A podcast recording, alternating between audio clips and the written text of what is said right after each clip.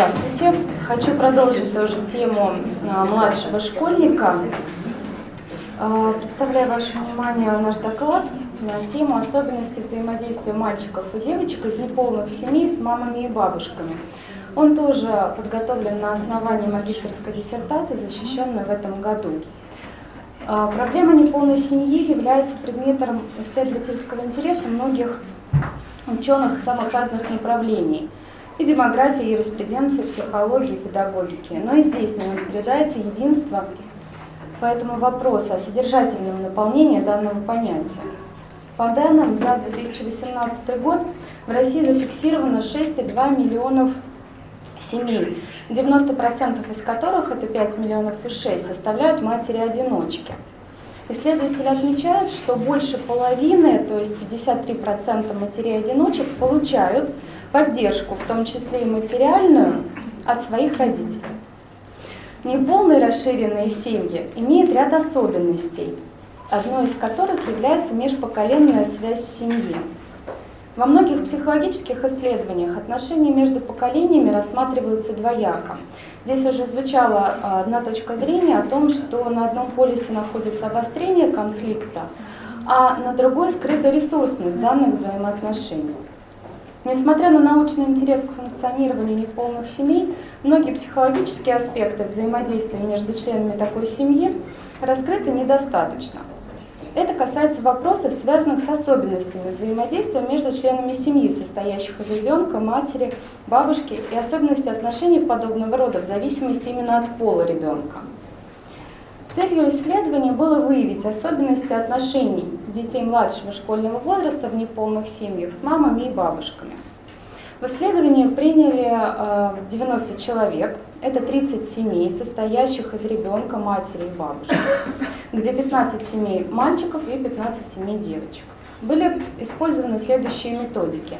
Это семейный тест отношений СТО, Бене Антони, рисунок семьи, Цветовой тест отношений, анализ семейных взаимоотношений Эды Миллера, незаконченное предложение и родительское сочинение на тему «Мой ребенок или мой внук».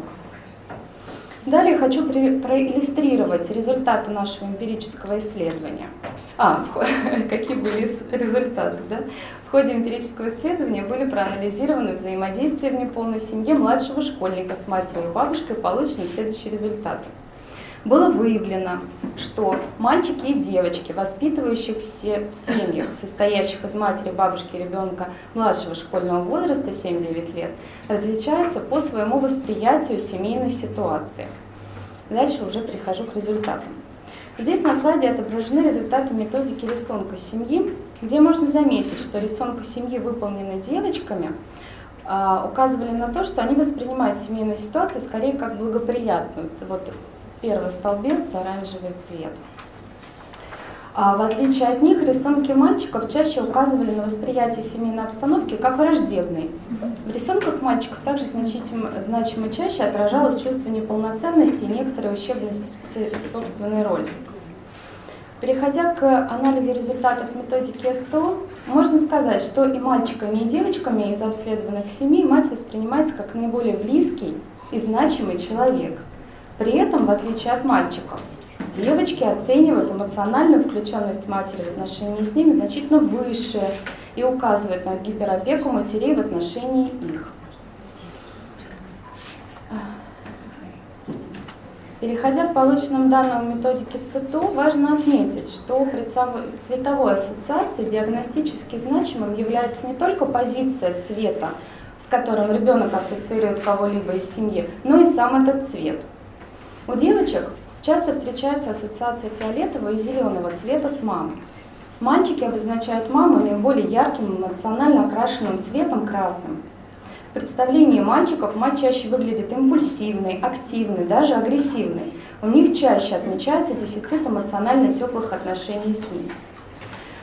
А здесь мы переходим к сопоставлению к результатов матерей и бабушек из каждой семьи по методике АСВ по критерию Вилкоксона. Здесь мы выявили корреляцию воспитательных установок бабушек и матерей по шкалам в центре слайда.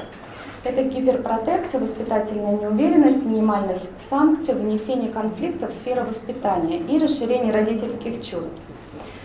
То есть уровень гиперпротекции матери в отношении ребенка коррелирует с уровнем гиперпротекции бабушки в отношении внука-внучки. А склонность матери выносить конфликт в сферу воспитания связана с аналогичной склонностью бабушки. Кроме согласованных воспитательных установок матерей и бабушек, были выявлены и отличия. В верхнем левом углу мы видим, что матери, в отличие от бабушек, более жесткие в своей воспитательной позиции. Они склонны к гипопротекции, чаще игнорируют или не уделяют внимания потребностям ребенка, устанавливают запреты и назначают санкции. В нижнем правом углу мы видим, что бабушки в исследованиях семьях в отношении ребенка чаще проявляют воспитательную неуверенность.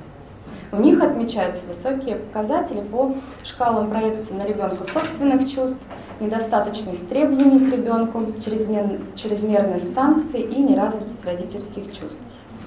При дальнейшем анализе методики АСВ было выявлено следующее отношение матерей к дочерям. Материнское отношение, в отличие от отношения к сыну, чаще связано с проявлением потворствования желания ребенка, гипопротекцией. То есть, когда ребенок, девочка, объединен какими-либо контактами с мамой, и одновременно с этим матери чаще требуют от девочек полного выполнения их обязанностей, иногда даже не учитывая возрастные особенности. У матерей по отношению к мальчикам отмечается недостаток запретов, запретов который ведет к ощущению безнаказанности, отсутствие границ дозволенного. Вынесение конфликта в сферу воспитания свидетельствует о различных взглядах на воспитание, таким образом ребенок находится в двойных стандартах поведения. Фобия утраты ребенка показывает, что в одних случаях любое желание стремится моментально быть исполненным, а в других проявляется как мелочная опека от внешних угроз. Отношение воспитательной установки бабушек к внукам и внучках тоже различно. Воспитательная позиция бабушек в отношении внуков амбивалентна. Во-первых, они хотят видеть у внука выраженные мужские качества, всячески подчеркивают, что он мужчина.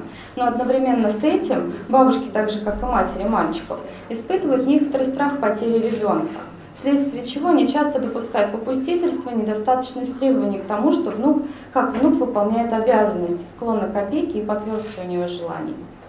К внучкам бабушки более требовательны, они считают важным приучать девочек к выполнению своих обязанностей. Завершая описание э, результатов методиками незаконченные предложения и сочинения на тему «Мой ребенок, мой внук». Э, здесь мы выявили что при описании девочек матери чаще отмечали свои чувства к ней, рассказывали об ее достоинствах. Матери мальчиков в сочинениях значимо чаще выражали страх потери ребенка, жаловались на недостаточность, нестабильность своих требований, запретов по отношению к сыну, выражали недовольство воспитательной позиции бабушки в отношении ребенка. Исходя из полученных данных, можно сказать о том, что межличностные отношения в семьях, состоящих из девочки 7-9 лет, матери и бабушки, являются более гармоничными, эмоционально стабильными, чем в семьях, состоящих из мальчика младшего школьного возраста, матери и бабушки. В семьях мальчиков отношения с матерью и бабушкой более конфликтные и напряженные, связанные с неуверенностью и противоречивостью воспитательных установок взрослых. Считаем, что дальнейшее изучение тем межпоколенного взаимодействия в неполной семье с мальчиками и девочками позволит более глубоко изучить все этапы и специфики для дальнейшего построения практической программы для работы психолога, в том числе и в школе. Спасибо за внимание, готова ответить на все ваши вопросы.